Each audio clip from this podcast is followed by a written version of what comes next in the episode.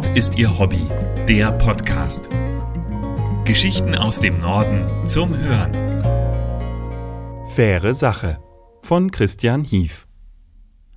Bei Ostseestahl in Stralsund entstehen Elektrosolarfähren, mit denen das Unternehmen zu neuen Ufern aufbricht. Durch ihre Antriebstechnik sorgen sie für weniger Emissionen auf dem Wasser.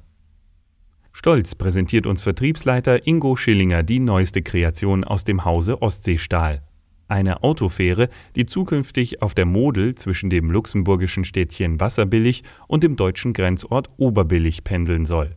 Dank Solar- und Batterieenergie wird sie den Grenzverkehr völlig emissionsfrei bewältigen. Das bedeutet, dass sie nicht nur keine Abgase produziere, sondern dank des Elektroantriebs nahezu geräuschfrei arbeite, erklärt Schillinger. Doch momentan herrscht in den Hallen noch Sturm vor der Ruhe. Arbeiter wuseln an allen Ecken und Enden, um das Schiff rechtzeitig fertig zu bekommen. Aufbauten müssen angebracht und die Elektrik verlegt werden. Und auch die Auffahrrampe wartet noch auf die Vermählung mit dem Schiff. Trotzdem gerät Ingo Schillinger wegen des Übergabetermins in sechs Wochen nicht in Panik. Für den Laien sehe alles noch ziemlich wild aus, doch der eigentliche Teil der Arbeit sei getan. Der Rest sei nur Detailarbeit. Viele der noch fehlenden Puzzleteile warten auf Paletten verpackt auf ihren Einsatz. 20 Kilowatt starke Elektromotoren. Da sie mitsamt der Schiffsschraube um 360 Grad gedreht werden können, kommt die Fähre ohne Ruderanlage aus. Sail Drive heißt das im Fachjargon und wird wegen seiner Effizienz geschätzt. Solarpaneele sorgen dafür, dass die Fähre einen Teil ihrer Antriebsenergie selbst erzeugt. Dass das System auch hält, was es verspricht, haben die Schiffsbauer bereits bei einem anderen Projekt bewiesen. Auf den Linien der Berliner Verkehrsbetriebe F21 und F23 sowie F11 und F12 sind bereits vier Solarfähren im Einsatz. In den Sommermonaten können sie etwa 80 Prozent des Energieverbrauchs über ihre 52 Solarmodule decken.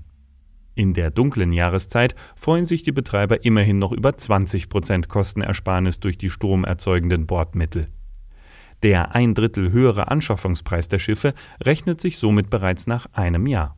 Den Berliner Fähren reichen zwei 10 Kilowatt starke Elektromotoren, um die bis zu 49 Passagiere sicher ans Land zu bringen. Zum einen hätten die Elektromotoren ein viel besseres Drehmoment als ein Dieselantrieb, zum anderen hätten sie die Schiffe in leichter Katamaranbauweise konstruiert, erläutert Schillinger. Besonders große Kostenvorteile habe der Elektrosolarantrieb bei den im Fährbetrieb üblichen geringen Geschwindigkeiten. Doch auch höheres Tempo sei möglich. Prinzipiell könne man Schiffe jeder Größe und Leistungsklasse mit dem Antrieb ausstatten, doch das sei dann ein umweltpolitisches Statement und beruhe weniger auf betriebswirtschaftlichen Überlegungen. Den Nutzern der Mosel Autofähre können diese Rechnungen erst einmal egal sein. Sie können die ungewohnte Ruhe an Bord genießen bis sie, am Ufer angekommen, wieder ihren Motor starten müssen. Mehr Geschichten aus dem Norden gibt es auf nordistierhobby.de. Dort finden Sie auch Bilder und Videos zu den Artikeln. Um keine Folge zu verpassen, abonnieren Sie diesen Podcast.